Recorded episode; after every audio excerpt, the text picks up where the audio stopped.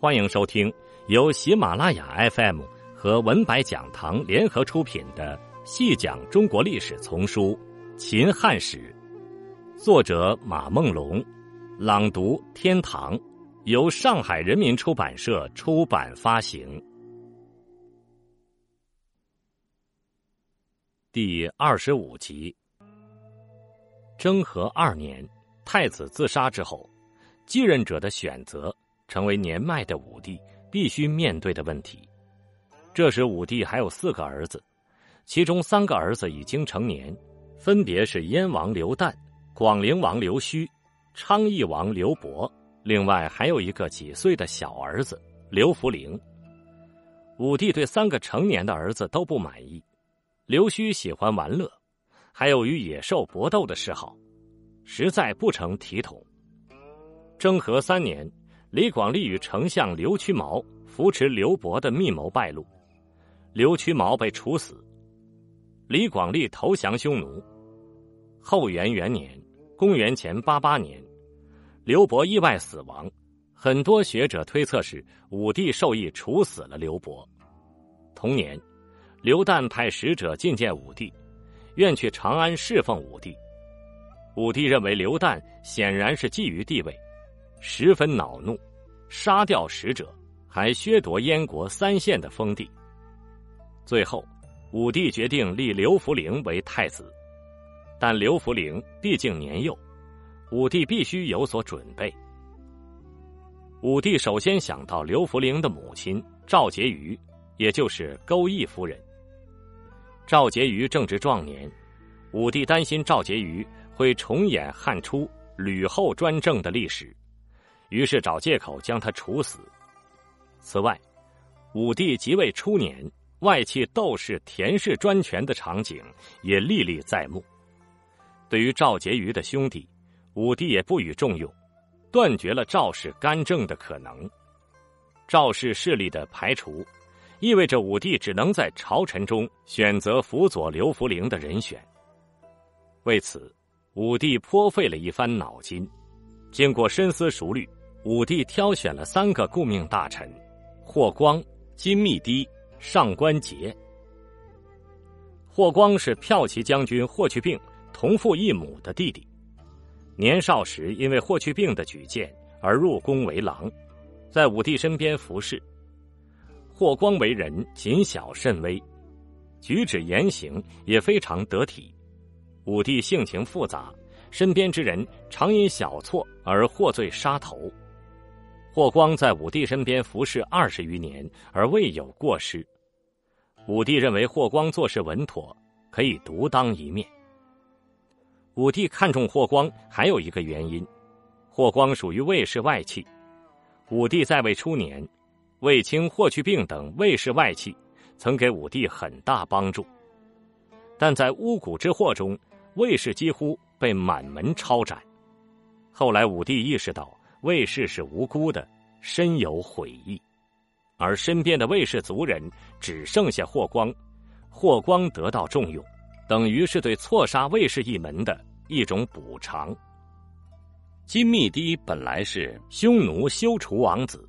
元寿二年，浑邪王率部降汉，休楚王不肯就范，被浑邪王杀害。汉廷将休楚王家属罚没为奴。年仅十几岁的金密堤被发配到皇宫养马。金密堤相貌伟岸，工作尽职尽责，逐渐被提拔为光禄大夫。与霍光一样，金密堤做事也非常谨慎，未有过失。后元元年，大臣马可罗图谋行刺武帝，潜入寝宫，被金密堤发现，将马可罗生擒，使武帝成功脱险。至此，武帝对金密堤更为宠信，其地位不亚于霍光。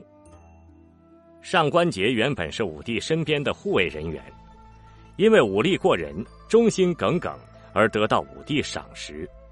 后来被安排跟随李广利出征大渊，获取军功而被任命为少府。武帝末年为太仆，《汉书》没有为上官桀立传，关于他早年的事迹十分模糊。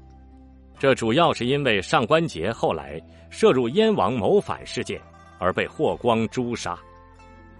从武帝的重视程度来看，上官桀一定也是处事妥当之人，所以才会被委以重任。后元二年（公元前八七年），武帝临终之前，任命霍光为大司马、大将军，金密堤为车骑将军，上官桀为左将军，组成以三人为核心的内朝机构，主管新皇帝的生活起居和全国军事。外朝以丞相田千秋为首，另提拔桑弘羊为御史大夫。继续发挥其卓越的理财能力。经过这样的安排，中枢权力圈形成了以霍光、金密堤、上官桀为核心的决策层，和以田千秋、桑弘羊为核心的行政管理层。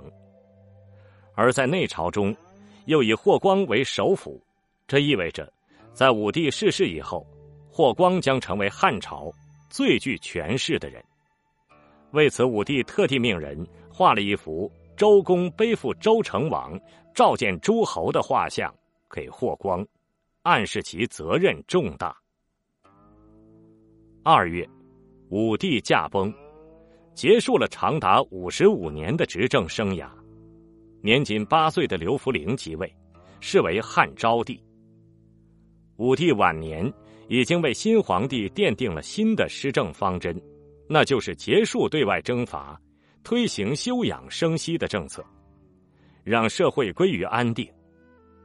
武帝在临终前留给刘弗陵的遗诏中，再次强调了这一点。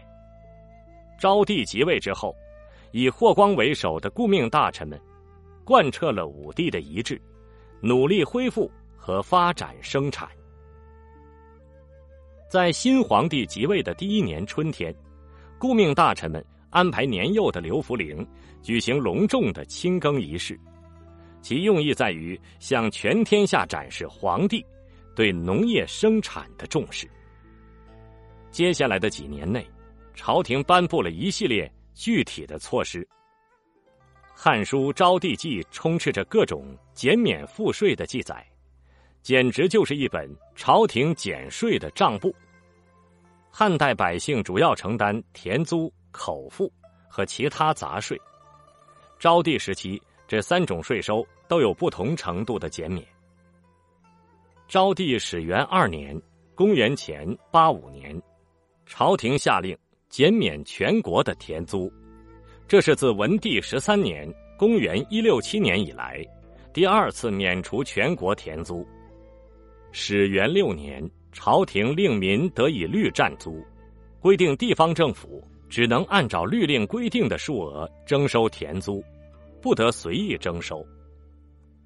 口赋是汉代百姓最沉重的负担，也是朝廷最主要的税收来源。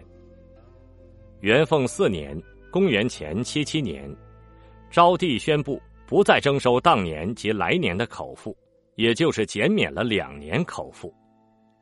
元平元年（公元前七四年）。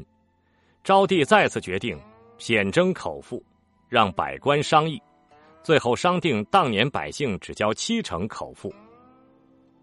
汉代的口赋是以货币形式征收的，百姓缴纳口赋需要先变卖农业收成，这就给商人盘剥提供了机会，变相增加了百姓的负担。元凤二年（公元前七九年）。昭帝下令全国百姓可以用粮食来交纳赋税。元凤六年（公元前七五年），又下令在京畿推行这一政策。这一举措大大减轻了百姓的负担。昭帝时期，朝廷还减免了许多杂税。元凤二年，昭帝下令，郡国五敛今年马口钱。马口钱就是百姓根据拥有的牲畜数量上缴税钱，属于财产税的一种。元凤四年（公元前七七年），朝廷又下令，元凤三年以前百姓拖欠政府的不更赋一笔勾销，不再催缴。武帝时期，出于战争需要，向百姓征收养马钱。始元四年，昭帝下令取消这项税收，以后用皇家马院的马匹来补充军马。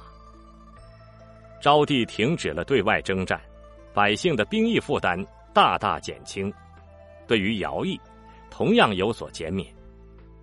元凤元年，朝廷下令减漕粮三百万担；元凤三年，又下令来年停止漕运，这样百姓就可以不必为承担漕运而出徭役了。元平元年，朝廷再度下令。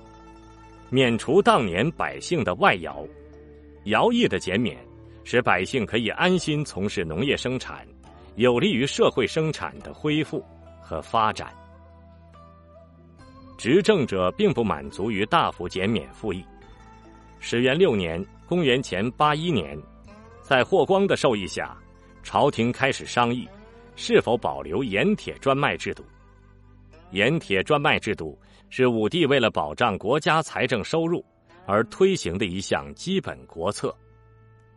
盐铁专卖虽然使国家税收增加，却严重侵害了百姓的利益，所以废除盐铁专卖制度是符合与民休息方针的。当然，霍光推动盐铁会议还有打击政敌的意图，但如果能够撼动盐铁专卖制度，无疑会使百姓。得到更大的实惠。御史大夫桑弘羊是盐铁专卖制度的缔造者，决心誓死捍卫这项制度。他联合了丞相田千秋，共同抵制霍光试图废除盐铁专卖制度的动议。在前一年，霍光以招娣的名义发布征召贤良文学之士的诏书，从全国推举的贤良文学之士中精选了六十人。组成一支辩论团队。始元六年二月，这支团队隆重登场，与桑弘羊、田千秋等朝臣举行了激烈的论辩。贤良文学阐述了盐铁专卖制度对民间产生的破坏，桑弘羊则予以针锋相对的答辩。双方的论辩激烈精彩，且富于文采。再加上详尽阐述了汉朝某些政治理念，因此具有特殊的文学价值和史学价值。宣帝初年，桓宽将盐铁会议双方辩论的观点整理成书，这就是流传至今的《盐铁论》。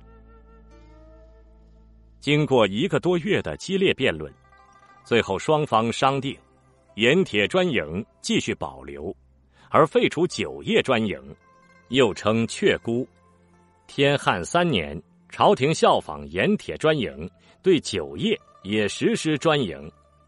虽然盐铁专卖制度得到保留，但辩论已经严重动摇了这项制度的存在基础。日后盐铁专卖制度能够彻底废除，盐铁会议的作用功不可没。在霍光等人的努力下。社会生产得到恢复，社会秩序也趋渐稳定。《汉书·识货志》记载，武帝末年，为躲避赋役而流散于山林的流民，在昭帝时代逐渐返回乡里，田野尽是繁荣劳作的景象，百姓们重新过上富足的生活。这时的汉朝似乎又回到了文景时期的平和景象。在霍光的领导下，国家成功摆脱了武帝末年的社会危机，政治经济发展重新步入了正轨。听众朋友，这一集就为您播送到这里，感谢您的收听。